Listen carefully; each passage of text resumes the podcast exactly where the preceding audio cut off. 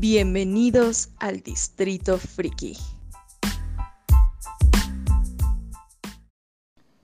Y en este tercer mes ya del 2021, ¿de, ¿de qué vamos a hablar? ¿De qué corte? ¿De corte de mangas vamos a hablar o qué? No, del corte de carnes que se están aventando en varios lados de la República con este calor, pues invita para una carnita asada. No, no, no. Vamos a hablar de una liga que es primordial que estemos atentos a esta liga, que es la Liga de la Decencia. ¿Cómo no, señor? la Liga de las Resorteras. ¿No? La Liga de las Resorteras. No, pero en nuestro caso sería la Liga de la Indecencia.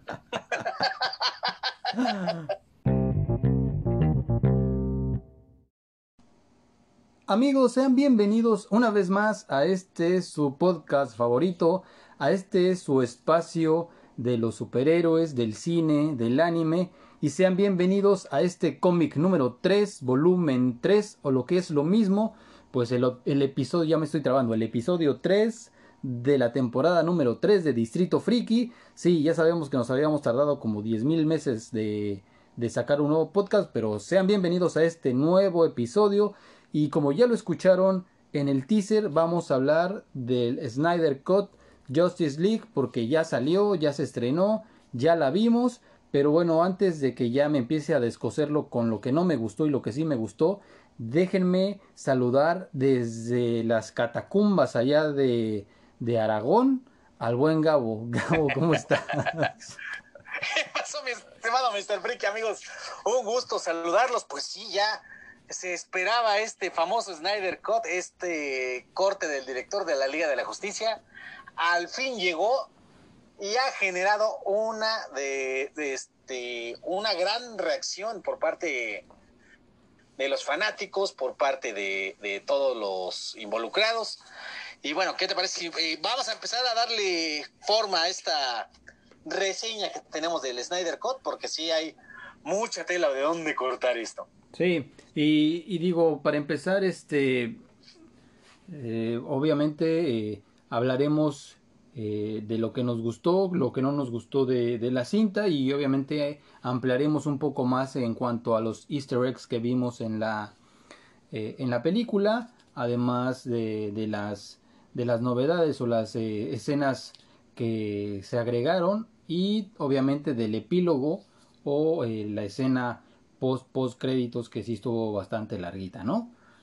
Exacto, exacto, que sí fueron muchísimas cosas que se agregaron, sobre todo que, bueno, tomando en consideración que es una película de cuatro horas, una, cuatro horas, dos minutos que duró la, la película de, de Justice League, bueno, de Zack Snyder's Justice League o la Liga de la Justicia de Zack Snyder, 242 minutos, que yo creo que uno de los aciertos que tuvo Zack Snyder es el dividir la película por capítulos.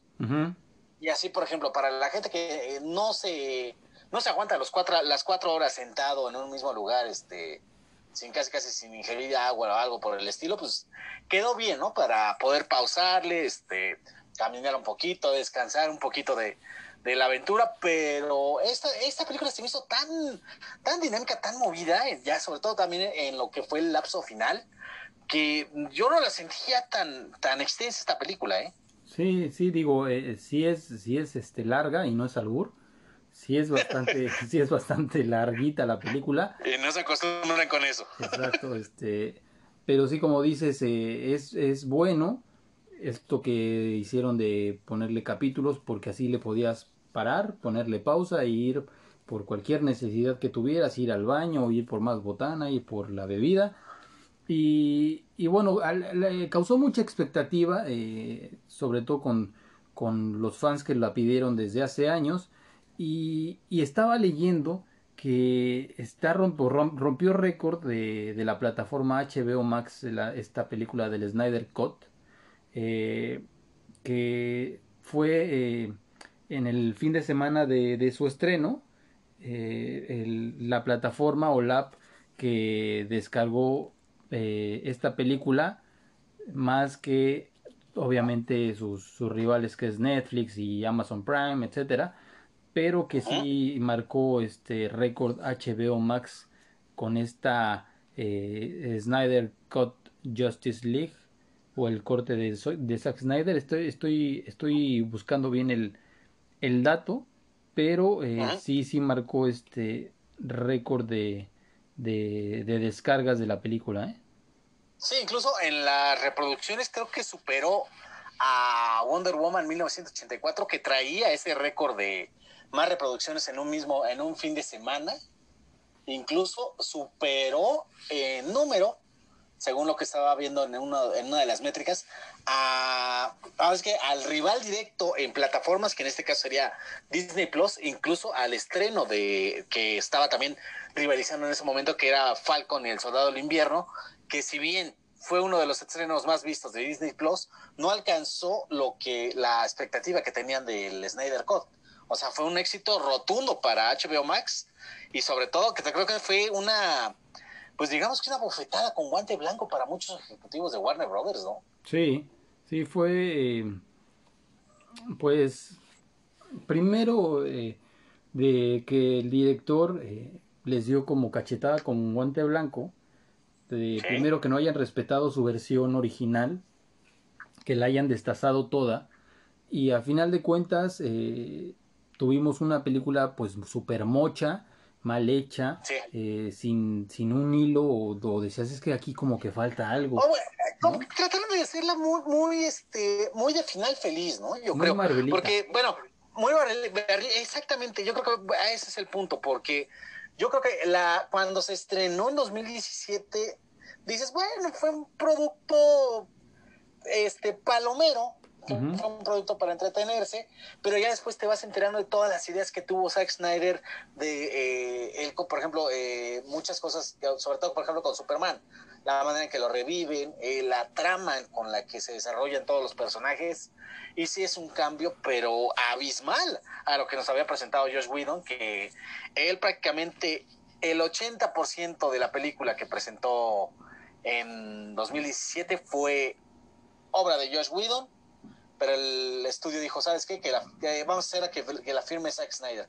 A tal grado, incluso no sé si sabías esta, este dato, que tanto Deborah Snyder, que es la esposa de, Zack Snyder y también productora ejecutiva de, este, de Justice League, al igual que Christopher Nolan, que es el productor de este corte de, Justice League, vieron la película, la, original, la de, la de Josh Whedon, Ajá y le recomendaron a Zack Snyder, por lo que más quieras, no veas la película que salió en cines, porque destrozó todo lo que tenías eh, planeado.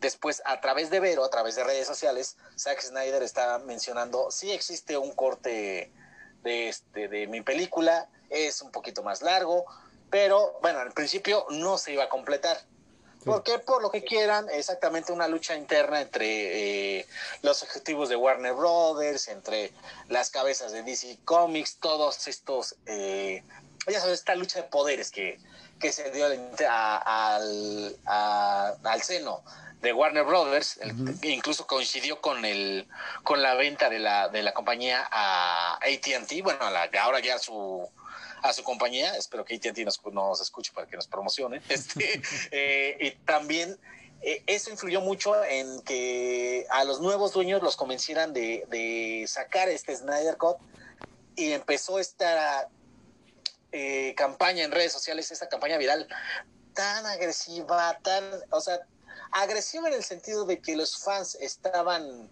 este, apoyando a muerte el corte de, de Zack Snyder sin haberlo visto completo pero también fue una de las campañas más tóxicas, por no decirlo, de las más este, fastidiosas que yo creo que también los ejecutivos de Warner Bros. dijeron, bueno, vamos a darles una oportunidad. Si no funciona, esto es va a ser este, responsabilidad de Zack Snyder como de los fans. Pero si funciona, ahí a ver quién, quién se apuntaba, así quién, quién, se apuntaba a la, la victoria. Sí, sí, y, y, digo, después de todo este, de este relajo que se hizo en redes, pues obviamente ya sabemos y todo el mundo sabe que a final de cuentas, eh, Warner dio su brazo a torcer, le dieron muchos millones a, Zack Snyder y, para que terminara su corte y lo entregara para que se estrenara en, en esta plataforma de HBO Max que al principio se decía que iba a ser una serie, una serie de ocho capítulos.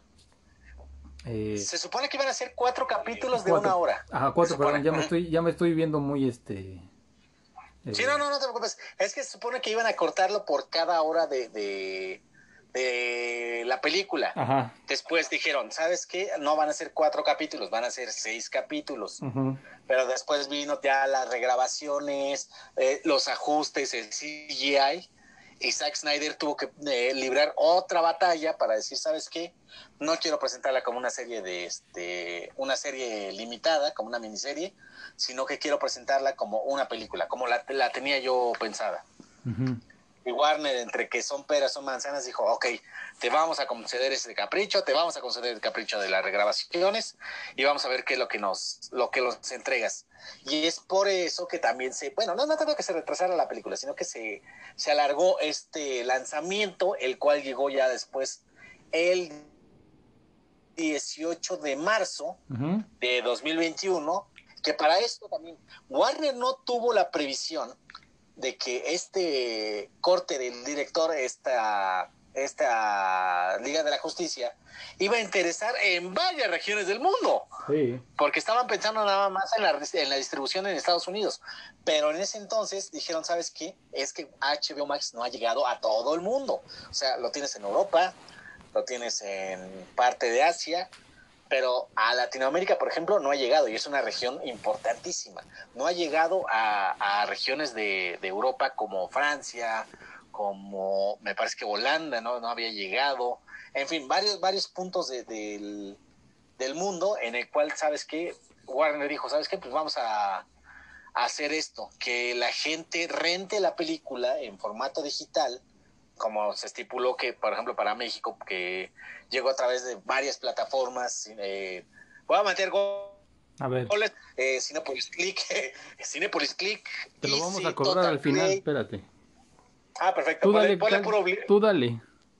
nada más ponle puro pip, así como si estuviera diciendo alguna majadería, pero sí, fue Easy, fue eh, Google Play, fue Apple Store, fue Microsoft, fue Claro, fue Megacable, fue, eh, ya mencioné Easy, este, Google Play, Cinepolis Click. Y Amazon Prime ya también. Amazon Prime, exactamente. Y aquí estaban dando la opción de que fuera una renta premium. ¿A qué me voy con esto de la renta premium? Que tú la podrías rentar eh, del 18 de marzo hasta el 7 de abril, que va a ser la última, el último día que va a estar disponible en las plataformas y vas a tener 30 días para verla, pero eso sí, cuando, una vez que la reproduzcas tienes 48 para verla cuantas 48 horas, sí. Hasta que, exactamente, hasta que se desaparezca de tu de tu lista de rentas. Sí. Entonces creo que creo que funcionó. Mucha gente sí la vio de manera legal. Uh estuve rastreando en varios sitios que más o menos se sabía que podían este, tener la en versión pirata, creo que no, no se atrevieron a sacarla en versión pirata, eso cosa que también se agradece mucho y creo que es una, una muestra de respeto de, de, los fans hacia el trabajo de Zack Snyder. Y ahora, si esta película la queremos volver a ver, en junio llega a la plataforma de HBO Max y a partir de junio va a estar en exclusiva cuantas veces quieras ahí en HBO Max. Sí, te digo, fue fue un hitazo, eh, la gente sí se volcó a pesar de que costaba 300 pesos la, la renta de, de, esta, de esta película, pero ya te juntabas ahí con varios de la familia o algunos amigos o algo así, pues ya les tocaba como de a 100 pesos o 150, entonces ya no es, ya no era tanto el madrazo de 300 pesos y, eh, y obviamente pues eh, pensando si hubiera estado en el cine, pues en el cine te hubieras gastado mucho más. O sea, que las entradas y que el combo y que los nachos y que las palomitas. Entonces, pues estuvo, estuvo, exacto. Sí, entonces estuvo, estuvo decente, decente el precio y, y, diga, y digamos, bueno, ya, ya se estrena, se empezamos a ver, ya nos habían bombardeado con algunos eh, avances, con algunos este, teasers, pero bueno, ya adentrándonos un poco ya a la, a la película, eh, obviamente arranca eh, con algo que nunca habíamos visto en esa cinta de George Whedon, que es eh, la escena, a mí me gustó mucho esa escena de cuando vemos a Superman atravesado por este uno de los huesos de, de Domesday. y este haciendo el grito desesperado ultra megasónico en donde eh, pues ya es como su último aliento y sale este despedido para todo para todo el mundo. Y, y que eso es a final ya entiendes eh, un poco ya el final de Batman contra Superman en donde eh, este cuando va Batman a visitar eh, te iba a decir a Clark Kent a, Lex Luthor dice Lex Luthor es que ya se escucharon las campanas y de que la muerte de Superman y ya están siendo escuchadas. Se, se refiere a eso que, que, ve que nunca vimos y que apenas lo vimos que es cuando arranca la película esas esas este esos sonidos eh, sónicos. Y, a mí me, o sea, empezando así, la película arranca muy bien, si te atrapa, dices, ah, no manches, está bien fregón esto. Y de ahí para adelante, eh, creo que va eh, de incrementándose el nivel de escenas y el nivel de, de argumentación que nos presenta eh, Zack Snyder, ¿no? Fue exactamente como lo mencionas, fue increciendo. Esta película nos deja, es que nos, nos hace buen cliffhanger de lo que fue Batman contra Superman y ya lo que es el inicio prácticamente de Liga de la Justicia como lo tenía previsto Zack Snyder y que es este también eh, lo que yo aplaudo mucho es este gran desarrollo que tuvo de todos los personajes, ¿eh? no nada más eh, que sabíamos Superman había muerto, que Batman quería redimirse al, querer juntar a toda la liga, sino que desarrolla a, todo, a todos los personajes involucrados e incluso a los que no vimos, como por ejemplo eh, la gran sorpresa fue eh, la aparición de Darkseid, de The Sad, de la abuela bondad, de toda esta eh, mala, esta maléfica tropa que, que gobierna Apocalypse. La abuelita de Batman. La abuelita de Batman, exactamente. No, y, no, y esa abuelita bondad, aguas, ¿eh? porque por ahí, por ahí se está mencionando que este concepto de, los nuevos dioses que manejó Zack Snyder es el que va a usar Ava DuVernay para su película de los nuevos dioses en que va a estrenarse por ahí de 2023, 2024 sería cosa de, esperar, que incluso esta película la va a escribir Tom King, pero bueno, pues son planes futuros que ahorita vamos a hablar de, de los planes futuros. Esa, esa abuelita, esa abuelita bondad se me, se me antoja para que le cante un tiro a Madame Web, a ver qué tranza. Uno de esos crossovers. Estaría buena, ¿eh? La vuelta bondad contra Madame Web. A ver, a ver de qué. A ver de qué cuadros saben más correas y cuáles estiran mejor. Pero bueno, volviendo a lo que es Liga de la Justicia, eh, creo que eh, vamos a, catalogar un poquito así. La Liga de la Justicia de Josh Whedon se, eh, convirtió en un Vietnam para DC Comics. ¿Por qué?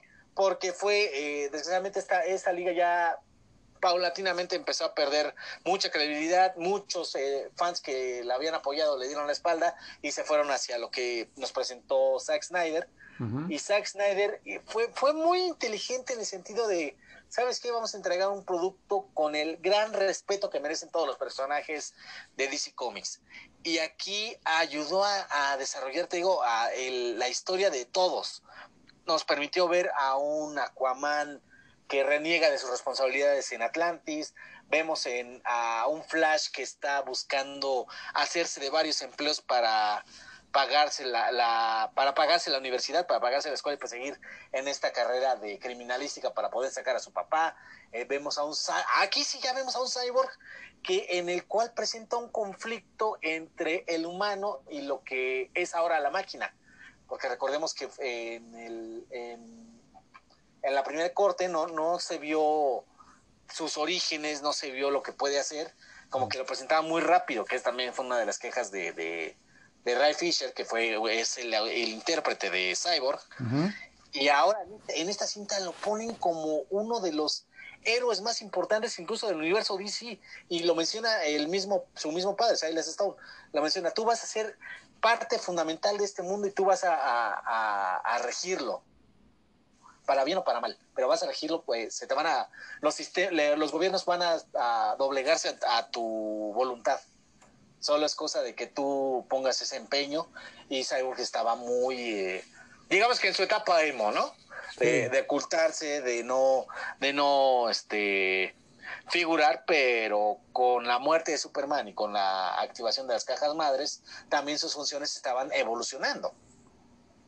Sí, y como lo dices, y, lo dices muy bien, eh, esta, esta capacidad que nos muestra Snyder, que bueno, para serte sincero, viendo la película después otra vez, bueno, ya sé que es su estilo, pero mucha pinche cámara lenta, ¿eh? Ya decías, ya, no, o sea, ya tanta pinche cámara lenta, ya, ya, ya, güey, ya. Ya me, ya me tienes... es que digo, ¿era eso o era el camarógrafo que traía este, la muñeca rota de Man of Steel? Ajá. Entonces, llegó un momento que decías, ya, o sea, ponle más, ponle rewind, ponle más rápido. O sea, entiendo que una sí, sí es este... esa, exacto pero siento que sí la hizo mucho, pero bueno, es otra cosa, pero... es, como su, bueno, digo, ya, ya hablando en, términos... Sí, exactamente, el, este, su escena de autor de Zack Snyder, su, su leitmotiv, como se le menciona en, en los términos cinematográficos, en estos términos este, más, más, más ribombantes, por decirlo de alguna manera. Pero digo, eh, eh la, la ventaja que esta vez, y lo dices bien, eh, fue que eh, nos, nos plantea ya muy bien la, las historias de los personajes, de los personajes, eh, digo, sobre todo los secundarios, porque son secundarios, porque a final de cuentas la Justice League siempre es la Trinidad primero, y la Trinidad pues es Superman, Batman y Wonder Woman, ya los demás son como de relleno. Pero aquí sí te cuenta ya un poquito más de Flash, te, te comenta un poco más de, de Cyborg. Y entonces eh, ya, ya no te parecen personajes de relleno, que era lo que vimos en la de Josh Whedon. De, ah, sí, aquí está Flash de relleno y aquí también está su Cyborg para, para que se rellene toda la pantalla, ¿no? Entonces sí te, sí te, sí te mete mucho más a, la problemática que tienen en cuanto a la familia, porque pues, los dos tienen pedos familiares y, y obviamente tienen eh, problemas con los papás, uno porque lo encarcelaron y por el asesinato de, de su esposa que no es cierto y el otro porque su papá no le importa, le importa un carajo. Entonces está más metido en, en, en este, investigar la, la tecnología alienígena que ir a los partidos de fútbol americano de su hijo. Entonces, claro, claro. digo, todo, planteando de ahí, pues ya obviamente sí te atrapa mucho más eh, los personajes, además de que tuvieron también igual, mm, si la gente se dio cuenta, un rediseño. Cyborg tuvo un rediseño completo de, de lo que vimos en la de Josh Whedon a esta. Eh, le rediseñaron un poco más el, el pues toda la armadura se, se nota distinta y este. Y, y digo, eso, eso es un primero, como la, una de las primeras palomitas que, que nos gustó a nosotros en, en este corte, de darle ya más profundidad a los personajes y sobre todo, eh, como dijimos al principio, dividirlo en capítulos y en, en cada capítulo eh, arrancar súper fuerte y cerrarlo también de gran manera para que te quedaras con la expectativa así de madres y ahora qué sigue, ¿no? Y, y esa y esa parte de donde se va. Y otra. Dale, dale, Ah, y mencionaba nada más rápido que también otro de los aciertos de, de, de, esto, de estos rediseños es el rediseño de Steppenwolf, que ahora se ve más intimidante, incluso la armadura se ve más viva. Es algo que, que no nos entregó Josh Whedon y que Zack Snyder supo aprovecharlo, lo rendereó y nos entregó un Stephen Wolf que realmente es intimidante.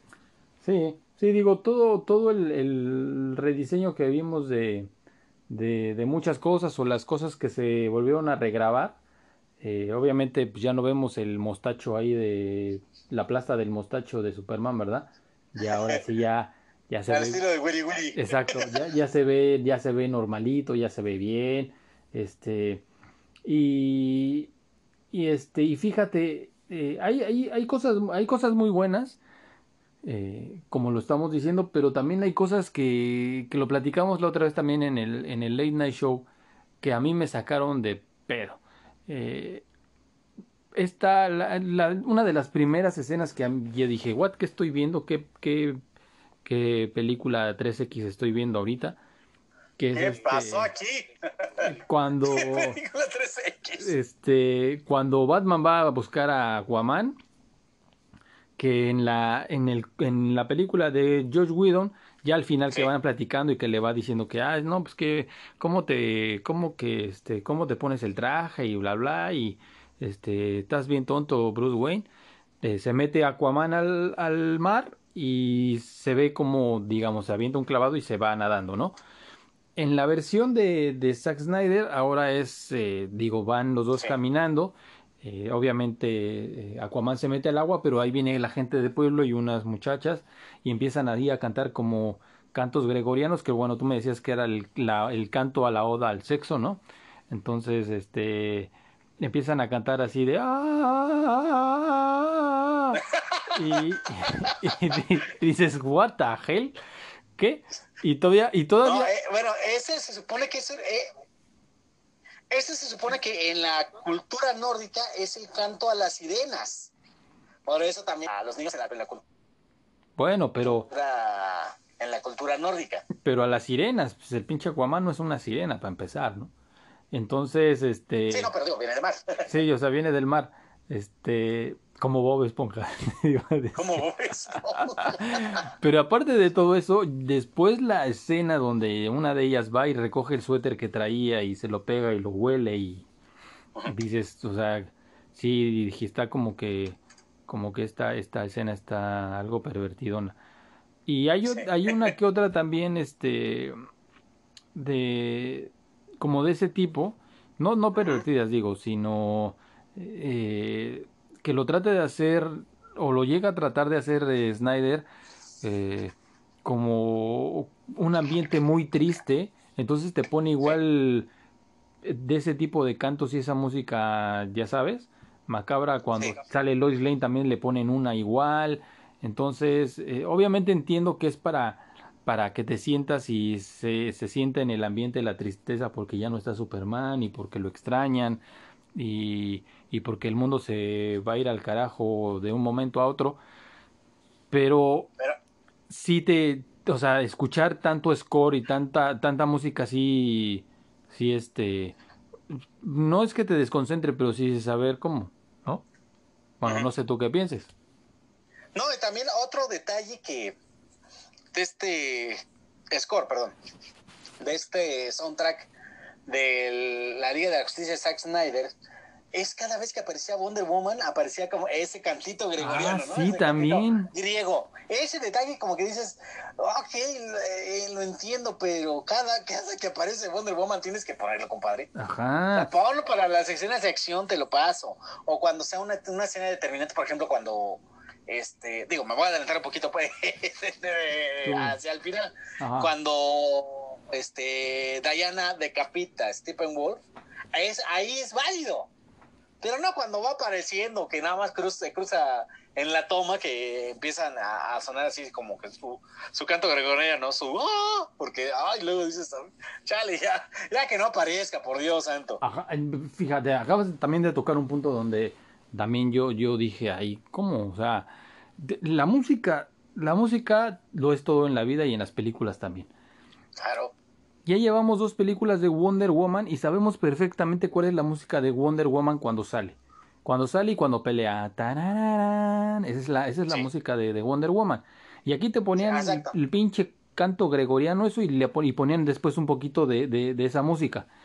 Pero después cuando ya otra vez luchaba o entraba, otra vez los cantos gregorianos y dices, no, es que esa no es la pinche música de Wonder Woman. O sea, no.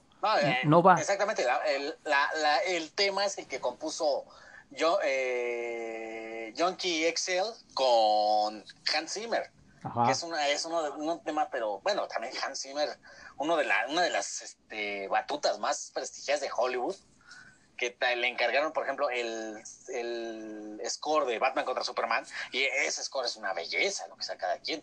Pero este, ese detalle nada más de Wonder Woman, ese que, que sí a mí me... como que no, no me terminó de convencer nada más.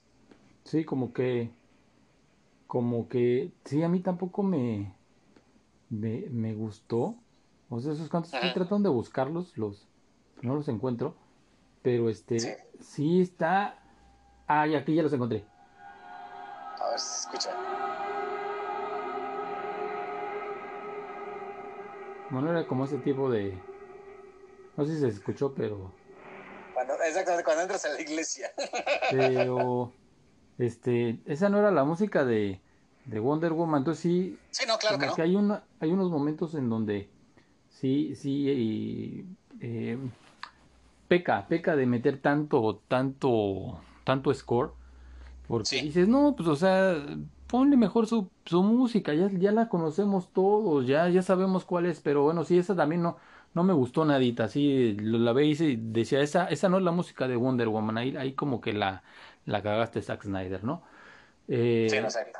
Lo que dice sí de, de Stephen Wolf sí se ve completamente distinto, se ve súper más amenazante, más grande, más corpulento, eh, sí, sí te causa, sí te causa terror su, su armadura, porque en la de George Whedon decías, ah, pues así se veía super ñango, se veía así de, este va a ser el villano. Muy, muy básico, muy básico. Ajá, ajá.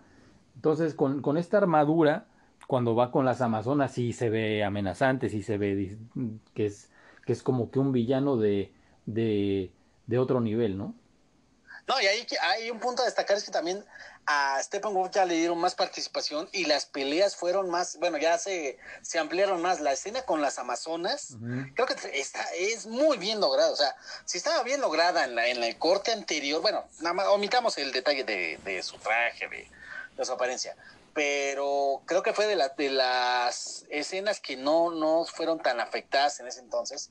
Y en este corte de Zack Snyder es, creo que le da más le da más intención y hasta ah, eh, entiendes mucho de la historia de las Amazonas, de que es un pueblo guerrero y que no, no le teme al, a, que lleguen los invasores y a ver de cómo les toca. Eso fue lo que me... Lo que sí te gustó, lo que no, porque te, me está yendo, pero mira, aprovecho, ahorita que estabas hablando de, de las Amazonas, para, para poner este, este pedazo de, del soundtrack, que es la de Wonder Woman. Y escuchen, esto no es Wonder Woman.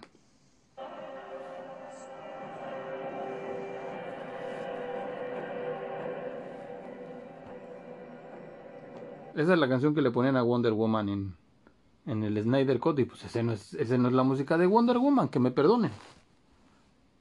¿No? ¿Sigues ahí?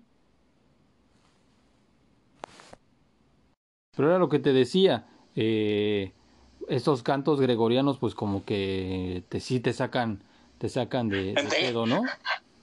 Entre gregorianos e inspiración árabe, ¿eh? Exacto, exacto, Aguas, aguas que ya ahí viene, ahí viene Wonder Woman.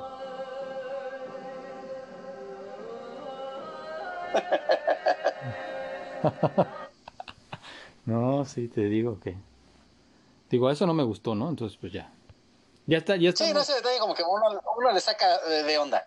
Ya este, ya, ya estamos de acuerdo en ese, en ese aspecto que, en ese punto, que, no, que no nos gustó un poco la, la, la, la, música, pero bueno, también estamos eh, eh, hablando un poco de, de Stephen Wolf, que sí se ve mucho más, este, más, más poderoso, eh, más intimidante. Más intimidante, exacto. Sí, lo único que también siento que, que le, le termina de de, de no checar con él, con lo que te presentan es el, este diálogo de donde dice que quiere irse a su casita. Quiero irme a mi casita. O sea, dices, bueno, Ah, bueno, sí, que bueno, que eh, busca su, su lugar entre los nuevos dioses. Ajá. Pero como que ese diálogo de que quiero irme a mi casita, que luego vi ahí unos memes que le hicieron, así de quiero irme a mi casita este, como que estuvo de más, no, no le hubieran puesto ese, ese diálogo, nada más. Regréseme a mi casa, por favor. Ajá, ajá, ajá. Todo lo demás, el diálogo sí estuvo bien porque entendemos de que traicionó a Darkseid y por eso se tiene que fletar. Pero sí, también ese momento creo que, que lo hubiera quitado para, para, para hacerlo mucho más, eh, más feroz, más, más malo de Malolandia. Eh, entonces, digo ahí en ah, Es que recordemos que también yo creo que fue el síndrome del jamaicón. Regrésenme a mi casita. Pero, pero igual, este, eh, digo, todo, todo también su argumentación estuvo también más fuerte. Eh, lo vimos igual eh, teniendo más acción, más pelea. En, en, en la de cuando va a Temishira, sí se ve muy cañón cómo las vence y todo con cuando le tiran las flechas y las rompe con su con su este su armadura eh, cuando le sale cuando le sale esta araña que lee la mente y te dice dónde están las cosas escondidas también está está bueno entonces este ahí también sí estuvo que fíjate que yo pensé que esa esta araña que menciona yo pensé que iba a ser el diseño de Starro de este primer villano que, se enfrentó a la Liga de la Justicia en los cómics, dije, eso ya es una referencia, pero gruesísima. Pero bueno, ya después ya este James Gunn nos dijo, ah, ¿quieren estar desgraciados? Ah, va en el, en el trailer del Suicide Pero yo pensé, yo pensé que iba a ser Starro, esa, esa tecnología que iba a tener Steppenwolf. Sí, sí, entonces, este, pero estuvo, estuvo, estuvo bien. Eh, y obviamente pues le agregaron eh, mucho más este mucho más escenas de las que no habíamos visto eh, obviamente ya te dicen por qué él está buscando las cajas madre no o las mother boxes como como lo dicen en inglés pues porque son la puerta para que llegue llegue Darkseid alias Thanos. No verdad ya me estoy yendo de otro lado. Pero este para que le abra para que le abra el portal de estrella así como en los super amigos así que se abría el portal con una estrella y salía Darkseid. Eh, para eso está juntando las malditas cajas no cajas madre bueno está bien sí creo que sí pensaste lo mismo que yo sí no es uno de los detalles que también eh... dale sí bueno sí dale dale, dale sí te escucho Dale, dale. Ahí está, perfecto. Este, no, mencionaba que eh, este, ahí está, ahí ya me escuchas, me escuchas bien. Sí, te escucho bien, te escucho bien. Mencionaba que esos ese detalle de, de, las cajas madre, sí lo conservaron desde el corto original, nada más que aquí sí le dieron ya más, más motivo a Steppenwolf para hacer este trato con Darkseid, ¿no? De, bueno, tú, eh, yo me, quiero mi lugar entre los nuevos dioses, pero para que tú me ayudes, haz que ayúdame con eso y yo te ayudo a conseguir la famosa, la tan ansiada ecuación antivida que ha, estado buscando Darkseid y por lo cual la Tierra se le hace como uno de los puntos más, eh, más importantes para su, su escalada militar en la conquista del universo. Sí, sí, y, y también, eh, ya, ya, que, ya que le dimos pie a, a, a Darkseid, pues obviamente la aparición de, de uno de los villanos más importantes que ha tenido Superman en toda su historia y la Justice League, pues claro que impone, claro que, que le da mucho más fuerza a, a la película, porque eh, digo, para la gente que, que no, le, no lee muchos cómics o, o no está tan adentrado a la a, a, al la mitología. A la mitología de Superman, de los nuevos dioses, de Darkseid. Pues Darkseid es el, el, enemigo, creo, número dos de Superman. El uno siempre va a ser Lex Luthor. Pero el segundo, yo creo, va, es, este, es Darkseid. Por lo poderoso que es. Porque él sí se puede aventar un tiro con Superman y le puede ganar. Por los sus rayos Omega, que son es, esa, hablando, bueno, ahorita hablamos de los rayos Omega porque también esa escena está de... Está, ah, está, increíble, muy claro.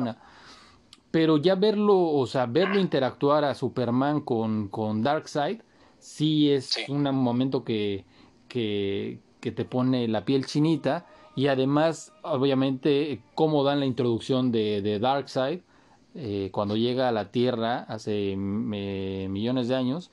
También... Eh, es, es un gran momento que, que nos hacía falta, que, que, redimide mucho el DCU que estaba para el perro y, y, lo redimide mucho esa, esas escenas, ¿no? Sí, sí, sí. Sobre todo que eh, le da mucho sentido a todo lo que lo que busca Darkseid y esta alianza entre la, entre los dioses griegos, entre los atlantes y los humanos, para hacer retroceder al ejército más poderoso de todo el universo DC. Inclusive eh, Darkseid con la ayuda de sus furias no pudo. Incluso vimos a uno de los primeros Green Lanterns que aparece en el universo DC, el cual obvio que muere en batalla. Incluso estas escenas, bueno, ya mencionamos la decapitación al final de, de, Steppenwolf y también la, lo que fue este, cómo derrotó Darkseid a este Green Lantern, nada más eh, asesinándolo y cortándole la mano, nada más y nada menos. Sí, sí, fíjate, de, de, las cosas que más me gustaron y de las que eh, quedé impresionado de, de, este corte de Snyder es esta escena de, de cuando llega Darkseid a, a la Tierra. Eh, obviamente se ve a un Darkseid de ahí de Bilucho, es como fase 1. Fase 1, fase 2. Exacto. pero toda la batalla está muy bien hecha. Sí. Eh, el ver, el ver a un linterna verde, el ver a... Fíjate que tuve sentimientos encontrados ahí, porque cuando sale Zeus, se me imagina, se me imaginó a Leónidas de los 300, era igual. Ah, lo que iba a decir, sí, ¿eh? Igualito. Pues sí, sí, parece Gerard Butler, claro, claro. O sea, nada más faltaba que hubiera gritado Spartans o, Spartanos. Ajá, o le hubiera dado una patada así a un cabrón en la en el pecho. Sí, en el pecho, exactamente, a mandarlo al, al, al, pozo sin fondo. Exacto. Pero bueno, de ahí en fuera eh, vemos a, a, a Zeus, vemos a su hijo, eh, al dios de la guerra, que es Ares. Ares, que es el mismo que sale en Wonder Woman, es el mismo, ahí sí ya está la conexión. Y, y, ver cómo, cómo se enfrentan y cómo hacen pedazos a, a Darkseid y cómo le entierra este la hacha y, y lo tienen que salvar así rápido si no se lo, se lo escabechan. Toda esa escena, toda esa escena me gustó bastante, estuvo muy buena. Mejor lograda que en el primer corte, ¿eh? Sí, no, muy buena. Y, y también el ese momento cuando Darkseid llega y da el hachazo y se hace toda el en la tierra, el como el este, te iba a decir laberinto, pero es el Ah, se empieza a transformar en Apocalypse. El, el, el, pero sale el signo de, lo, de como el Omega y es donde se empieza a transformar en Apocalypse. Toda esa escena sí está, está, está muy, muy fregona, muy, muy, muy chicles, como dirían por ahí. y, y, me, pues sí me gustó, me gustó bastante, me gustó, me gustó mucho eh, ver a este, digo, uno que, que pues ha visto muchas películas y es fanático de, de historias fantásticas eh, por, por donde sea. Eh, eh, en esa escena, luego ya les dije que se me, se me, se me imaginó a, a, este, a Leónidas, pero también al ver al, al rey de, de, los hombres, ¿a poco no era Aragorn, no era este de los señores? Sí, exactamente, sí, sí, sí.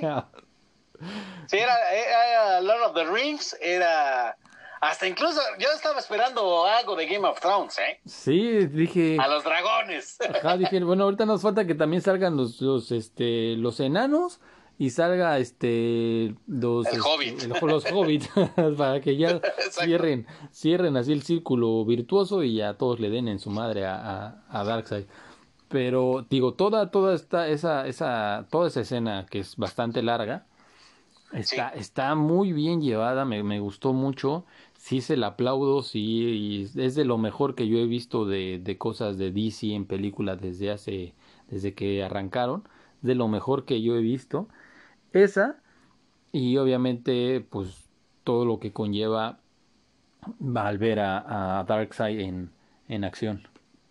Exacto, que es uno de los villanos que más esperábamos en, en la pantalla grande, ¿no? Sobre todo todo su, su, el alcance que podría que podría, o puede tener incluso, porque no, no descartemos que este Brian Potter, que fue eh, quien le prestó su voz a Darkseid, regrese para la película de los nuevos dioses. Sí, sí, y, y digo, ya que, ya que estamos hablando también de, de, de Darkseid, también la, la, la, la escena que está muy fregona también es eh, cuando, cuando van a, a revivir a Superman y Cyborg tiene también este esta visión de las visiones, claro, en donde se ve a Darkseid en la Atlántida y sacando los chingados rayos gamma de sus ojos y chingándose a todos los que tenía ahí, se ve pero soberbia, ¿eh? Sí, no, incluso ahí se ve la, toda la, la, la furia y toda la, ira que desata Darkseid, que no se va por las ramas y él, que él no, no descansa hasta no conseguir lo, lo, que, lo que él busca. Lo que es, básicamente esa escena de la, del Atlantis es muy buena.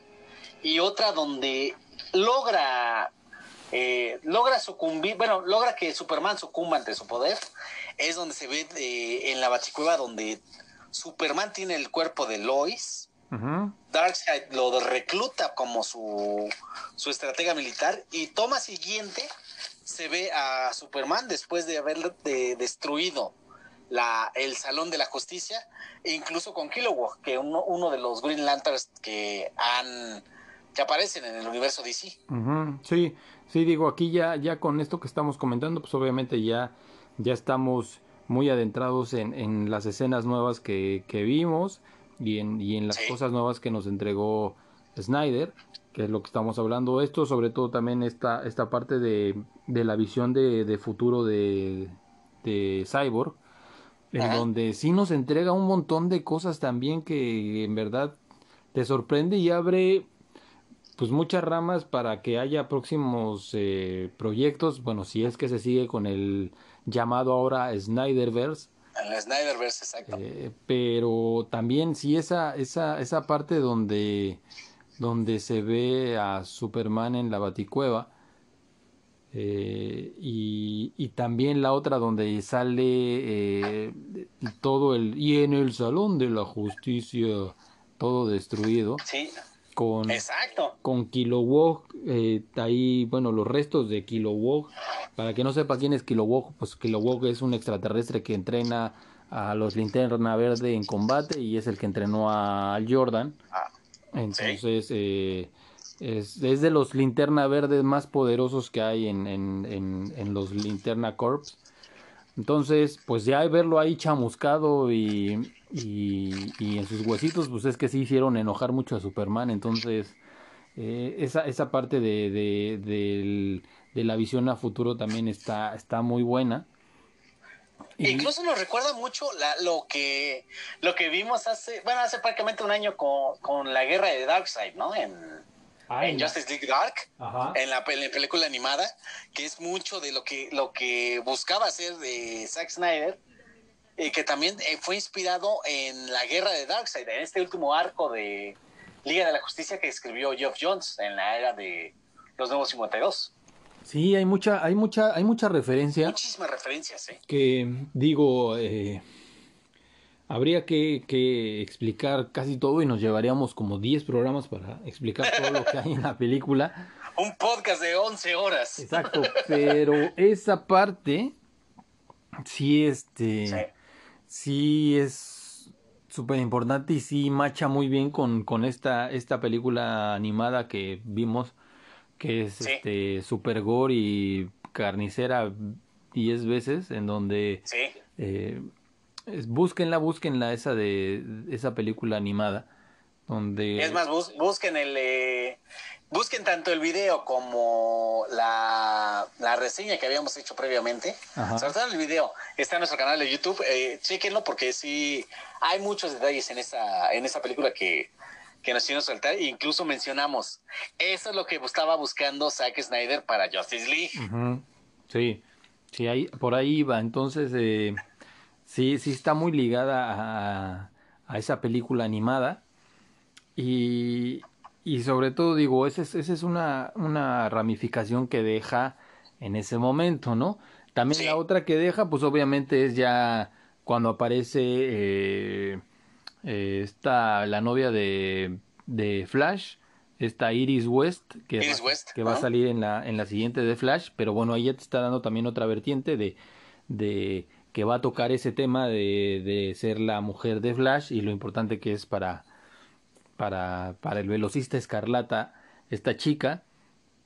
Y también otra cosa que, que nos te da otra, te da otra vertiente, es también como que los nuevos diálogos o, las nuevas escenas que se grabaron, que también te dejan mucho que pensar.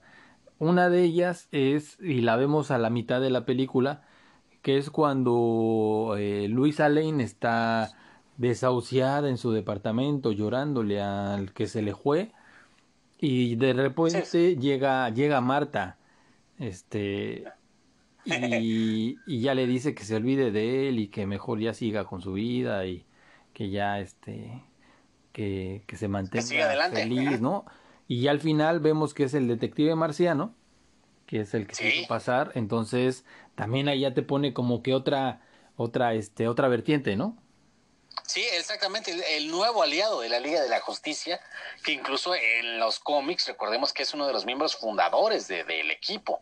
Ajá. Y, y, y hablando esto de, de, de, los cómics, pues nada más decirle a la gente de quién es ese Piccolo Daimahu que salió. Ah, bueno, pues Piccolo Daimahu, Piccolo Daimahu es este Sí, no, que, el, el, diseño sí, como que dices, ay, hubieras hecho un poquito más este más fiel al de los cómics, pero creo que no me quejo. Sí, no. En ese sentido no me, está, quejo. Está, está, digo, bien hecho, pero es este un, como lo dijo Gabo, es de los eh, integrantes, eh, de los primeros integrantes de la Justice League y también tiene superpoderosos, eh, sus poderes son casi idénticos a los de Superman. Eh, obviamente tiene sus rayos en los ojitos, y, pero él tiene otros poderes que Superman no tiene que es eh, hacer algo. Puede cambiar de formas. Puede cambiar de formas. es, y es mentalista, es este telépata. Telépata, ajá. Entonces digo, ahí en esa parte le, le gana a, Superman por tener más poderes más variados, pero bueno, sí es un, un héroe megapoderoso. Entonces, eh, ya también ahí te abre de, bueno, ¿y entonces qué va a pasar con el detective marciano? O, o, o qué va a pasar más adelante si se va a, a tomar como esta película como como este como un punto a seguir ya en el futuro o no se va a seguir exacto como canon si se va a seguir porque muchos decían que la de Widon era el canon el primer bueno el, el, el canon de lo que sigue pero también leyendo ahí bastante sí Warner Bros. La... exacto pero leyendo ahí algunas cosas, eh, la de Aquaman, eh, Jason Momoa dijo que el canon para ellos era la, el corte de Zack Snyder, no era la de Josh Whedon. Ah, ¿No? El de Snyder, exacto. Sí, no, de hecho muchas cosas, eh, eh muchas muchas cuestiones se empezaron a ligar con, con, el corte de Zack Snyder, como mencionabas con Aquaman, e inclusive hasta ah, el diseño de algunos personajes, bueno, o de algunas easter eggs que vimos en, en Shazam, estaban inspirados, obvio, que en, en el corte, en, en, el, en los diseños, en esta visión que tiene Zack Snyder. E incluso no dudo que para Black Adam, que, ah, que por cierto ya tiene su fecha de estreno que para el 29 de junio, no, miento, 29 de julio de 2022, para esta película también vayan a, incluir muchas cosas este, y muchos detalles de el Snyderverse. Sí. Sobre todo que es una, una, una de las, uno de los proyectos más ambiciosos que tenía o, bueno, que puede retomar Warner Brothers para, para, el, para el cine. Y, y habla, ahorita que, te, que hiciste el paréntesis, vamos a hacerlo un poquito más grande el paréntesis de, de Black Adam. También ahí se van a aventar un, un quien vive, porque obviamente eh, en Black Adam, pues el protagonista pues es La Roca, pero él ya dijo en muchas entrevistas que él quiere al Superman de Henry Cavill, que él quiere que salga en la película y sea Henry Cavill, no quiere a otro pinche Superman. Entonces, pues todavía también Henry Cavill está, no sabemos qué, qué vaya a pasar con él en cuanto a Superman y su personaje, pero de que probablemente sí lo veamos salir en la de Black Adam, lo vamos a ver, porque... Eh, si eh. esta estrella que es eh, La Roca está diciendo o está ya exigiendo que él quiere que salga, pues van a tener que doblar un poco las manos y, concederle eso, ¿no? Un poco o un muchito, porque recordemos que también La Roca es productor de varias películas de DC Comics. Shazam y Black Adam son los dos primeros proyectos de Seven Box con Warner y con DC, que ahí podrá eh, venir muchísimas otras cosas más. Y también mencionábamos de, Henry Cavill, él había declarado en una entrevista, yo todavía tengo el traje en el armario, si me requieren, ahí estoy. Eh, ya se descartó su presencia en Shazam en Fury of the Gods, pero en Black Adam todavía podría ser latente eh, su aparición a lo mejor en un cameo. Porque si bien Black Adam podría estar enfrentando a la Sociedad de la Justicia de, de América, no podríamos descartar que también Superman se una a esta, a esta lucha. Sí, sí, y digo, bueno, ya cerrando este, este, este paréntesis tan grande, bueno, también paréntesis. Pierce Brosnan se une ya como el, este... Qué incorporación, ¿eh? De, agente de la reina sí. al Doctor Fate. Doctor Fate, entonces ya tiene buen, buen, buen cast de actores esa película, que bueno, ya por fin tiene tiene fecha de estreno porque ahí estaba ahí corriendo, nadie sabía cuándo se iba a estrenar, cuándo le iban a hacer, entonces bueno, ya finalmente ya, ya está, ¿no? ¿Y de qué manera lo anunció? Eh? Nada más y nada menos que en Times Square en Nueva York, donde el sincronizar las pantallas no creo que le haya salido en tres pesos. Sí. Sí, entonces, eh, sí, sí, finalmente se realizará esta película porque así andaba ahí como que en un agujero negro en donde sí decían, pero no te daban exactamente la, la fecha. Entonces ya finalmente tiene su fecha eh, para el 2022. Exactamente, ya veremos a Black Adam, a la Sociedad de la Justicia de América y a los... Yo creo que ya vamos a ver el futuro del Snyderverse, ¿eh? Sí. O sea, no, no dudo que estemos viendo ya todo lo, todo lo que va a llegar en este, en este futuro que puede, promete muchas cosas brillantes. ¿eh? Sí, y, ya digo, para ya no extendernos tanto, porque ya nos extendimos bastante, vamos a hablar un poco de los easter eggs de, de, esta película, eh, para que igual nuestros amigos eh, sepan y si la vuelven a ver, pues ya entiendan mucho mejor de, de, de qué se habló o de, de qué se mencionó, ¿no? Exactamente. Empezamos con la inspiración de esta película, que es del arco Orígenes de Justice League, el cual data del 2011. Este arco se escribió en el reinicio de Justice League, en toda esta nueva iniciativa de los nuevos 52 para atraer a, público nuevo y para que también el público viejo también empezara a, a unirse otra vez a la lectura de Justice League. Y en esa historia la Liga de la Justicia tiene su primer enfrentamiento con Darkseid. Ajá. Ese es el primero. Eh, otro, otro de los easter eggs también muy connotados es la presencia de los nuevos dioses, que es el legado de Jack Kirby a DC Comics, el cual empezó desde Superman, Superman Pulse, Jimmy Olsen, y de ahí se empezó a extender a los rincones y todas las esquinas del universo DC y lo hemos visto incluso en últimos días, por ejemplo, con esta con esta novela gráfica, bueno, con esta obra de 12 tomos que fue Mr. Miracle, que es muy buena, pues, escrita por Tom King, en la cual va, va a desentonar y va a inspirar a muchas cuestiones de los nuevos dioses ahora en la pantalla grande. Eh, otro de los, hay otro de los cambios importantísimos, que también es un easter egg que, pocos eh, No sé si recuerdas cuando Lois Lane va a una cafetería, compra dos cafés y le entrega un café a un oficial de policía. Al matute, sí. Al matute, exactamente. Este, este oficial de policía es nada más y nada menos que Mark McClure. Muchos van a decir, oye, ¿quién, es Mark, McClure? Este actor, Mark McClure, fue quien interpretó a Jimmy Olsen en las películas de Superman, interpretadas, eh, protagonizadas por Christopher Reeve en las cuatro. Él interpretó a, Jimmy Olsen. Ese es otro de los detalles. Otra, fíjate, no, no, otro. No, había visto, no, había visto, o sea, no había caído en esa de, de, de Jimmy Olsen, sí, sí, está bien. Sí, no, también es uno de los homenajes a esta primera saga de Superman, la cual le abrió a DC el camino hacia el cine y hacia películas más serias de, superhéroes, que ya no se quedaron nada más con el concepto de Batman. no sé si recuerdas que a, a, la caja madre que tenía la humanidad, la que tenía hasta la que estaba estudiando, tenía un, lo nombraron como el objeto 61982. ¿Te acuerdas? Sí, sí. Estos números 61982 es la fecha donde aparece la, eh, una portada que se llama The Tales of the New Titans número uno, en el cual se revela el origen de Cyborg. Mm,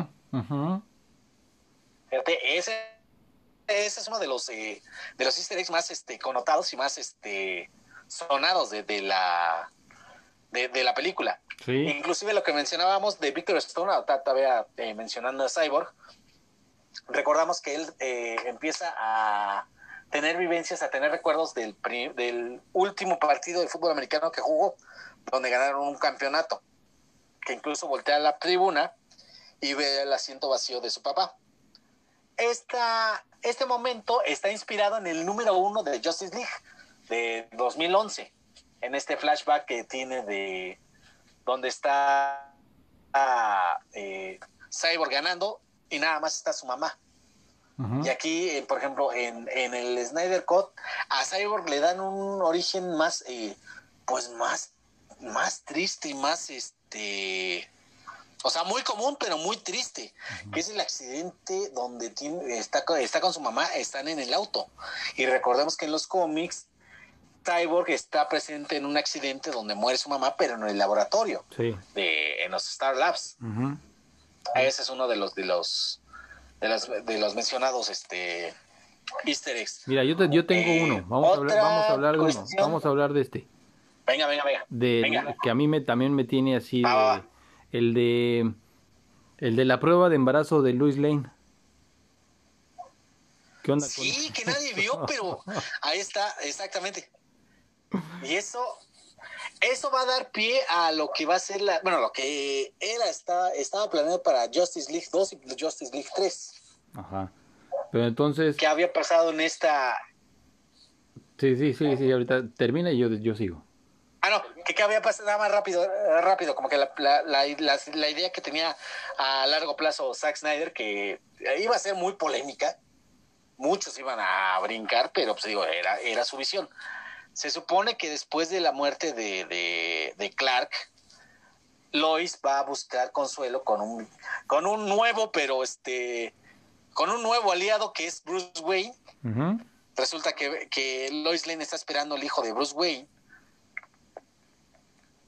Y una vez que revive Clark, los dos, tanto Lois como Clark, deciden criar a este niño que van a ser sin poderes, van a ser como humano para que en el momento oportuno, después de que se supone en, la, en Justice League 3, después de la muerte de Batman, este niño iba a heredar todo el imperio de Bruce Wayne para convertirse en el nuevo hombre murciélago de Ciudad Gótica. Sí, era lo que, lo, lo, que te iba a decir de, de, este, de esta trama, digo, a futuro, en donde se convierte el hijo en el nuevo, en el nuevo Batman entonces, sí, también es, o sea, es nada más con una maldita este prueba, caja de prueba de embarazo ya se ya ya se soltaron todas las teorías acerca de de, de esa situación, pero de que también es un easter egg que muchos no vieron. Eh, es, es, algo importante porque también ahí se, se desata o se puede desatar muchas cosas, ¿no? ¿Qué otro, ¿qué otro viste? Ah, no, dime, dime. Ah, bueno, no, no, sí, que básicamente son estas, estas semillas que plantan para, para nuevas ramificaciones, ¿no? De la historia sí. de Justice League. Y fíjate, otro easter egg, ahí van, ahí, vas a checar dos easter eggs que fueron así muy importantes. No sé si recuerdas la escena donde aparece James Gordon. Ajá. Que aparece al lado de un detective de color. Sí. Que se llama Chris Pusalin. Ajá, sí, sí. Chris, Chris a lo mejor muchos no, no, no, no lo ubican como en su figura mortal, pero él llega a tomar este manto de el espectro, que es uno de los seres también más poderosos del universo DC y que ayuda incluso en esta historia de Cristo en las Tierras Infinitas, lo cual pudo haber desatado también uno, una de las adaptaciones más importantes para el cine de DC Comics, que bueno, ya después la vimos en, en la televisión y muy bien hecha en el Arrowverse. Sí, sí, también. Eso, eso sí. Ahora vamos a, vamos a hablar de uno, de un, un easter egg que sí ya fue muy cantado. Tal vez también gente no lo, no lo ubique. Y ahorita con esta explicación esperemos que ya como que les caiga el 20. Pero es la aparición de, de, Ryan Choi, que es el, el asistente, eh, bueno, o el, o el segundo a cargo de, de, Star Labs. De Star Labs y la mano derecha del papá de, de Cyborg, ¿no? Ajá, de Silas Stone, que incluso al final de la película lo nombran director de nanotecnología. Ajá. Pero ¿quién es Ryan Choi? Bueno, en los cómics Ryan Choi es el segundo hombre en tomar el, el manto de Atom. Después de Ray Palmer, Ryan Choi es el segundo Atom en la historia del universo DC y esto hubiera sido importante porque hubiera aparecido Atom en una de las alguna de las películas de DC Comics o bien en un proyecto a futuro. Entonces, bueno, ahí están te están nombrando o están introduciendo a un héroe que iría próximamente en algún otro proyecto, pero es Atom, ¿no? Exactamente. El, el átomo, el este héroe que puede aparece entre las partículas y puede cambiar básicamente la historia de muchas, muchas, muchas cosas.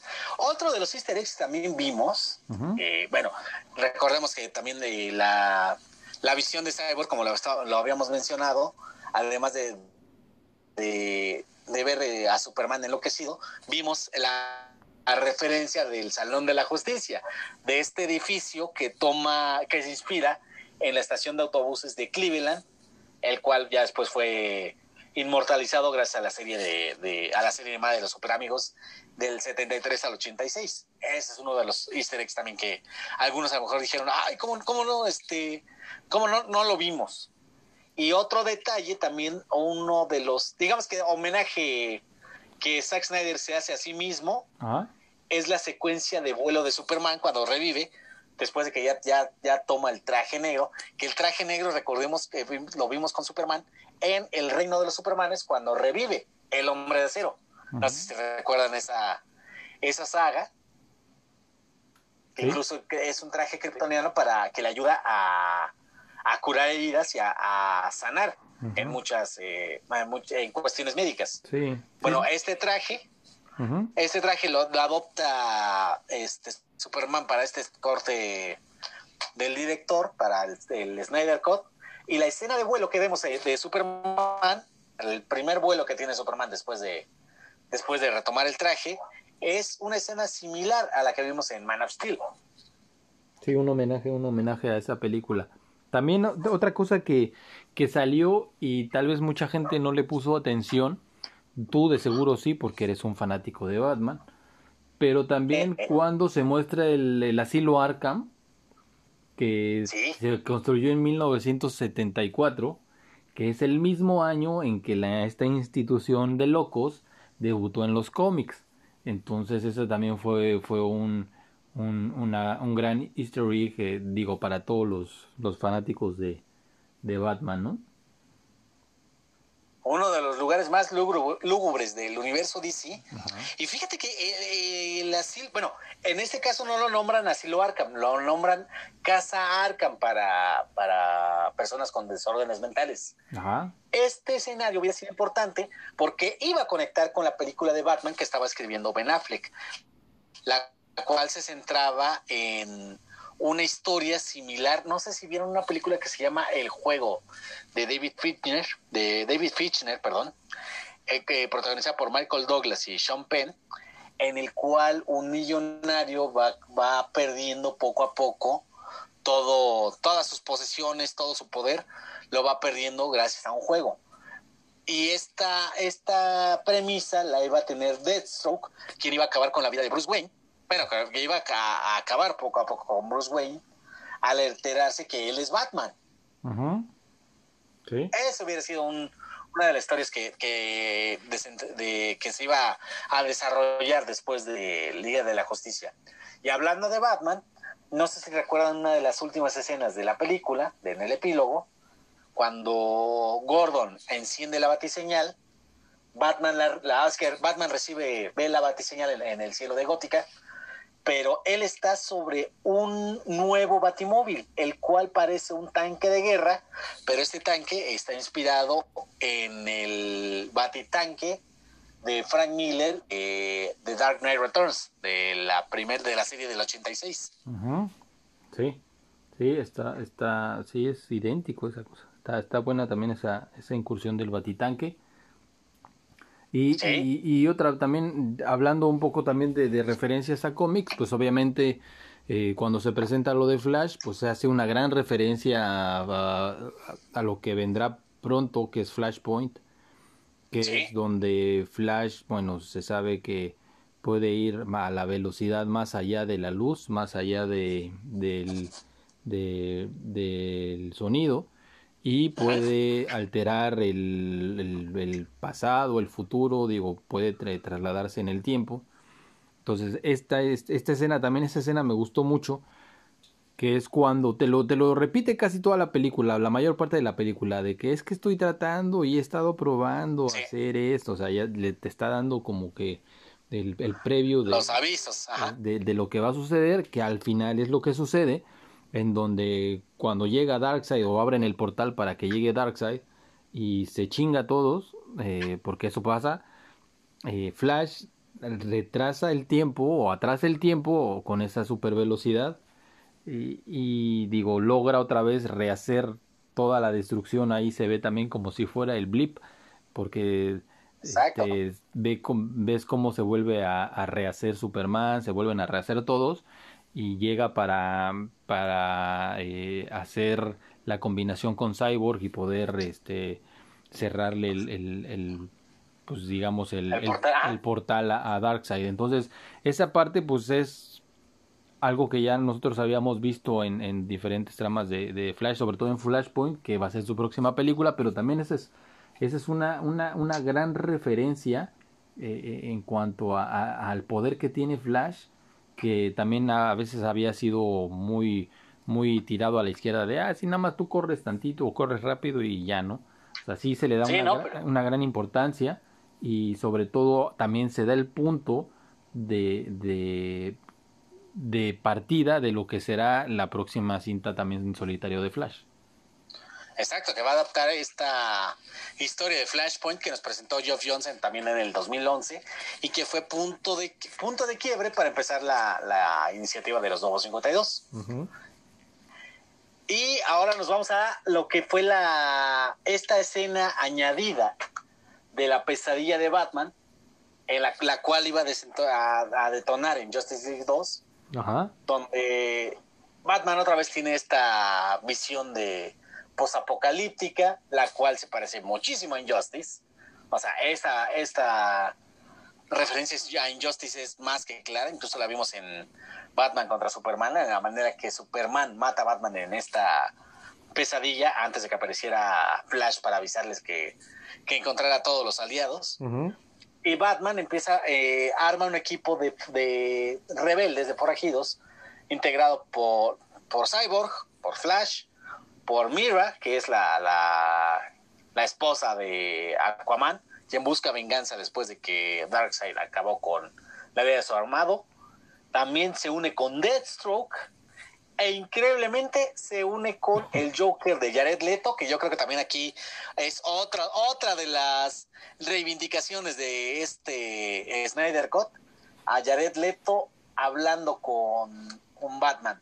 Y en la plática mencionan mucho lo que fue la, la muerte de Robin, en la cual en el Snyderverse mencionan que Dick Grayson fue el, el Robin que muere, lo que ocurre en Muerte en la Familia, uno de los cómics más, eh, más controversiales y más importantes en la historia de Batman, donde Jason Todd muere, gracias apoyado por, por los fanáticos, pero en esta ocasión va a ser eh, Dick Grayson y le recuerda ese, ese pasaje el Joker a Batman y Batman le, le revida con una con la última voluntad de Harley Quinn, la cual también se pudo ver en, bueno, se, se ve en varias historias, por ejemplo en DC y en, eh, Injustice. O sea, es, una, es un easter egg de Injustice y Muerte en la Familia que muchos no se lo pueden perder. ¿eh? El, el, y digo, también para explicar un poco porque ya se, a final de cuentas se conecta ya cuando piensas lo que ha pasado en, en Batman contra Superman y todo, o, la vuelves a ver. Eh, en esta pesadilla de, de, Batman, en donde tiene este diálogo con el Joker, que habla de lo que tú acabas de decir ahorita, de la muerte de Robin, se habla de la muerte de Harley Quinn, y, y, está el diálogo este de cuando le dice el Joker de, te voy a dar esta, esta carta. Y, carta. Este, y cuando la rompas, pues vamos a saber que ya se rompió el pacto entre tú y yo, ¿no? Pues bueno, yéndome a ver Batman contra Superman, en la pesadilla que tiene Batman, ahí se ve la carta del Joker que tiene eh, el, arma de Batman. Entonces, ahí ya conectas que que digo eso ya es después de, de, lo que vimos ahorita, pero bueno, ya se conecta, entonces, ah, o sea, sí llegaron a, sí llegaron a, a un acuerdo, obviamente pues ya, ya se, se, había chingado Superman a todos, ya nada más quedaba Batman, pero este, digo, eh, entiendes que sí, sí hicieron equipo para proteger a la Tierra, entonces digo, ahí esa, ese, ese, ese círculo lo cierra muy bien, eh, y también... Eh, sí. el, el este, cuando, cuando el Joker, eh, que nos habían dado este, este adelanto de, de esta escena, que en un teaser que decía el, clásico este de vivimos en una sociedad, eh, que ese, esa escena... Ah, sí, el diálogo de, Phoenix. la, la borraron, o sea, nada más fue como, como un preventivo pero no sale en la no sale en la, fue como un anzuelo nada más exacto. Ajá sí pero este pero el, el, el diálogo que tienen cuando eh, Joker ya llama Bruce por su nombre a Batman está está muy fregón esa esa esa parte y, y sobre todo cuando le empieza a reclamar que pues todo va a acabar hasta que él se muere y ya deje de estar chingando en todos los multiversos, entonces que no le saque, que no le saque a la muerte. que no tiene las pelotas para morirse. Ajá, está, está, bueno ese diálogo. Sí. Y este y, y, digo, la actuación que hace Jared Leto, pues finalmente ya sí este cierra también bien su participación en, en este DCU como, como el Joker, que está, está bien, está, está está este muy bien llevado en esa escena, pero también quedan muchas dudas porque también en las en las en los teasers que nos que nos mandaron o imágenes también se ve, se vieron se vieron dos imágenes que nunca las vimos. Una eh, el Joker como Jesucristo con una este ah, claro. con una corona de espinas y con un este para loquitos, un, esa este una bolsa de fuerza. Camisa de fuerza. Una camisa de fuerza eh, también nunca, nunca vimos esa, esa, esa escena. Entonces, ah, o esa, esa imagen. O esa imagen, entonces te pone a pensar también, pues, ay, o sea, hubo más material y grabaron un montón de cosas. Entonces, ¿eso para qué va? ¿Para qué lo guardaron? ¿Para qué? ¿Por qué no lo sacaron? Entonces también te pone a pensar mucho de, ¿le van, le van a entrar a algún proyecto que tenga que ver con con este futuro de, de Batman o van a hacer alguna otra cosa que tenga que ver con Jared Leto, no sé, si te deja Hasta incluso estaba pensando que podrían adaptar la de, perdón, esta historia de Batman White Knight de Sean Murphy. Igual, ajá, también. Podría ser eso, ¿eh? Sí, sí, también. Entonces, digo, sí, dejaron muchas, este, muchas cosas. También cuando habla de, de Harley Quinn y le dice que cuando se murió que le pidió que lo mate poco a poco. Eh, sí, sí es una es una gran escena esta la, la, continuación o la primera parte de la pesadilla. Eh, cuando este ya vemos a Flash ya con la también con la con la armadura esta Que, que es cuando lo y con bigotito con bigote así todo bien este que es como se lo encuentra Cantinflesco. a la Cantinflas, haciéndole un homenaje a, Mario Moreno Cantinflas. A, Mario Moreno. Que Dios tenga en su santa gloria. o, este, o, a, Pedro Infante también. Entonces, Pedro Infante, ándale, sí, eh, digo, es, está muy buena. También el, el, pequeño diálogo que tiene ahí también con Deathstroke también está está bueno, porque, porque también nos saltamos un poco eso, pero algo que cambiaron de la original, a, o sea, de lo que vimos en el cine en el 2017 ahora, es que en la escena post créditos de la Justice League de Josh Whedon, eh, al final eh, se escapa Lex Luthor y una de las escenas este, post créditos es este, Lex Luthor en su yate, llega Deathstroke y le dice que gracias por venir y él que está este, organizando ya una la, liga este la liga maléfica o la cómo si se me fue el nombre la este sí. La, la Injustice League. Podría ser la Injustice League, la liga de la de, Legion of Doom. Ajá. O también este la Injustice Society. Ajá, que es obviamente todo lo contrario de, de, la Justice League, que se juntan todos los villanos para enfrentarlos. Ese es el, ese es el argumento que toca en la del 2017. En esta se vuelve a ver la misma escena, pero el diálogo es completamente distinto. No se habla de la legión ni nada, nada más directo Lex Luthor le dice, pues Batman es Bruce Wayne. Entonces, ahí sí también te dan otra vertiente en donde podría hacerse el proyecto este que todavía quedó en stand-by de, de Ben Affleck, que él iba a hacer la película, iba a estar Deathstroke y se iba a tratar un poco de, de, este enfrentamiento. Entonces, pues ahí te lo vuelven a poner otra vez así de, pues aquí ya lo tienen. Aquí ya, ya tienen el primer paso, ya tienen este, ya, ya echamos la cal y la arena y ya. Exacto. Depende de ti, Warner, que se haga o no se haga. No, incluso esta podría aterrizarse en una serie bien pensada para HBO. Ajá. Ya estaba pensando, una, una serie a lo mejor igual de Batman, pero ya abordando su lado detectivesco y mostrándonos un thriller eh, psicológico en el cual Batman podría perder más que la identidad. Sí, sí. Sí, entonces digo, también esa escena te este, da mucho que pensar y, y, este y sobre, o sea, pensar sobre el futuro que viene para para DC y, y este y Warner, ¿no?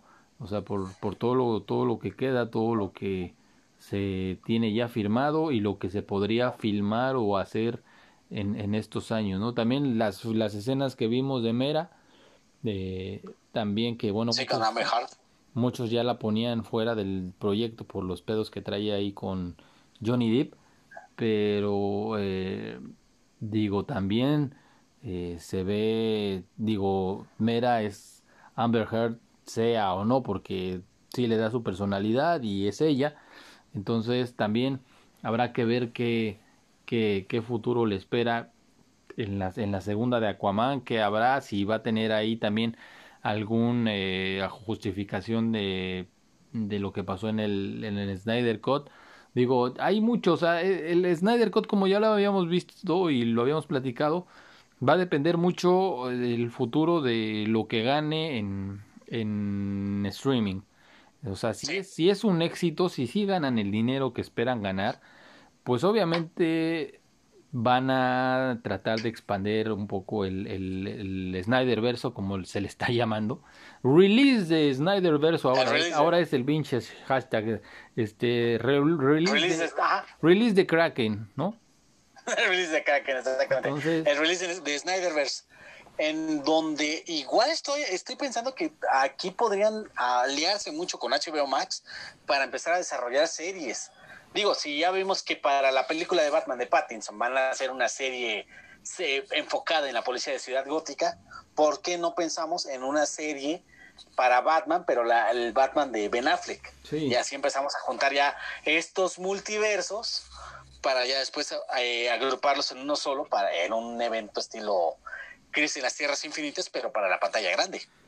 Sí, fíjate, no, no soy este, no soy gente de mercadotecnia de Warner ni, ni este, ni este vendedor de ideas, pero se me ocurre eh, que igual Warner tenga planeado hacer eh, varios tipos de universo eh, actualmente en todas sus plataformas y en todas partes donde sea. ¿A qué me refiero?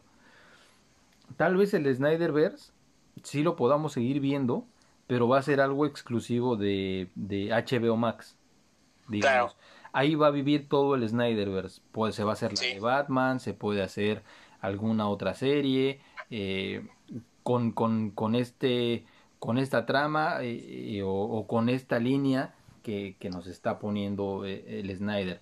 Obviamente en el cine, pues ese ya es otro, otro universo en donde muy probablemente le vayan a dar las gracias a, a, Superman, porque pues ya viene la película del Superman negro, entonces, pues ya dirigida por J.J. Abrams. dirigida por J.J. Abrams, entonces ya va a estar, ya vas a tener en, el cine otro universo con el Superman negro, con el Batman de Pattinson, con eh, el Joker, que también ya es como que otra parte del universo de DC.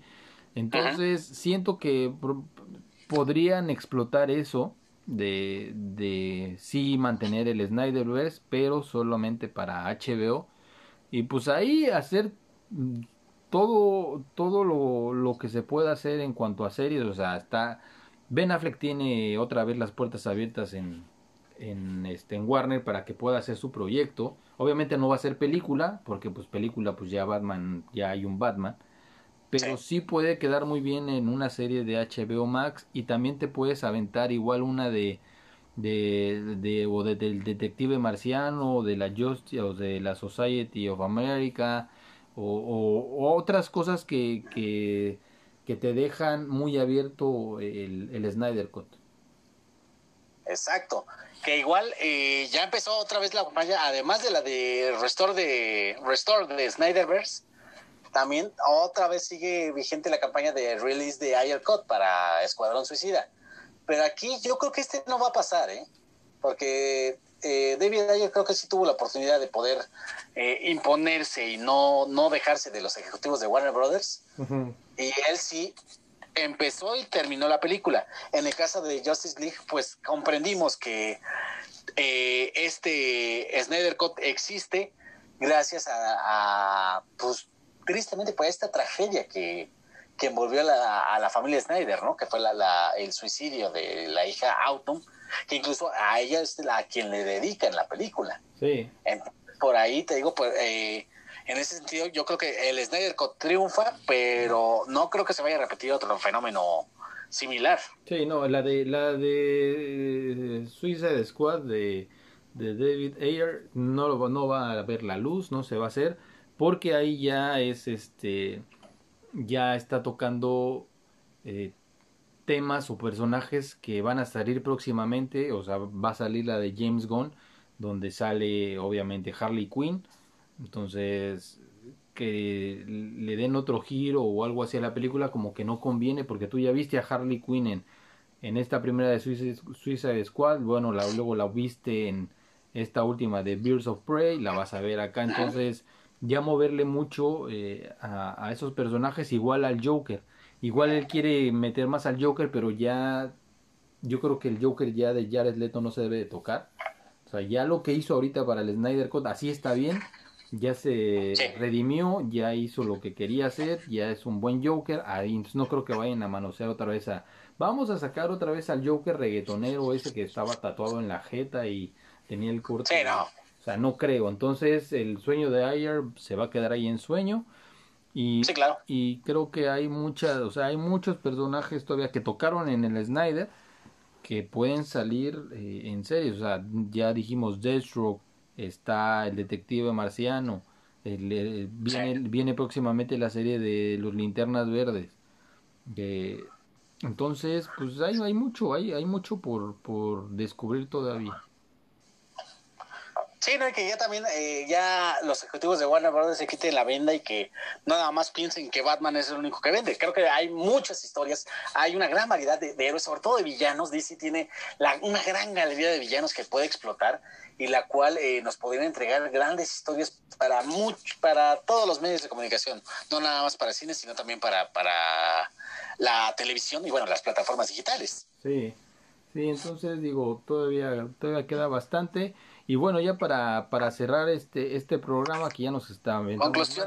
más de una hora y media, llegamos a la conclusión para, para que nos digas, Gabo, que a ti qué te pareció y tu conclusión de, de, esta, de este corte Snyder. Pues en conclusión puedo decir que es una gran película, fue una gran idea por parte de los fanáticos y bueno, un acierto de los parte de los fanáticos, eh, un este, qué bueno que le permitieron a Zack Snyder eh, reflejar su visión y además de que fue hecha con un gran respeto a todos los personajes, como lo había mencionado, creo que es la película que se merecen los fans de DC Comics. Sí, sí, digo, yo concuerdo también contigo. Eh, me gustó la película, sí me gustó. Yo pensé que iba a ser un fiasco otra vez, pero no, me, me callaron así la boquita. Es una gran película. Cachetada con guante blanco. Sí, eh, redime mucho a los héroes de DC porque eh, antes eh, de esto eh, estaban todos al perro, los habían dejado muy mal parados, muy mal parados. Entonces ya, ya tener a, o escenas o a superhéroes como, como solíamos, solíamos verlos en los cómics, poderosos, intrépidos, con historia,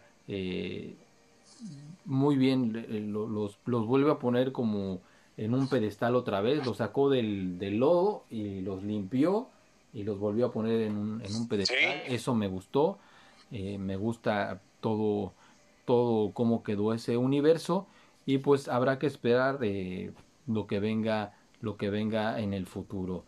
Y pues bueno, Gabo, es hora de despedirnos, nos aventamos hora 35 minutos y pues yo creo que ya nuestros amigos ya están hartos, ¿no? vamos a, vamos, ya vámonos. Estamos poniendo un nuevo récord. ya vamos. Pero no, muchas no, de antemano agradecerles el favor de su atención y que no se pierdan este todo lo que estamos haciendo aquí en, en Distrito Friki. Próximamente vamos a tener otra vez los videos cada viernes a las 11 de la noche, tiempo del centro de México. No se pierdan el Late Night Show a través de nuestros perfiles de Instagram, tanto el de Distrito Friki como el de un servidor. Y ahí estamos también este, metiéndonos para el podcast. En redes sociales, acuérdense que estamos como Distrito Friki, tanto en Facebook, en Twitter y en Instagram. Eh, síganos y entérense de las últimas novedades de este universo, este mundo friki que nos encanta y nos apasiona. Y amigos, como ya lo dijo Gabo también, gracias por escucharnos, gracias por tomarse ese tiempo para ponerle play a nuestros podcasts y divertirse junto a nosotros, aprender un poquito más, explayarnos un poquito más para ustedes, para que entiendan eh, un poco más cosas que no vieron o, no pusieron tanta atención en, la película. Eh, digo, para eso estamos, para, para abrirles un poquito más el panorama y pues ya saben que sin ustedes pues nosotros no somos nada entonces esperamos sus comentarios en cualquiera de nuestras redes. Les prometemos que ya eh, retomaremos eh, más el podcast ya lo haremos un poquito más seguido no, no tan tardado pero esperemos que este 2021 ya lo hagamos este más más seguido estos episodios nuevos en el podcast. Y pues ya no les quito más su tiempo. Yo soy Mr. Freaky y nos vemos a la próxima.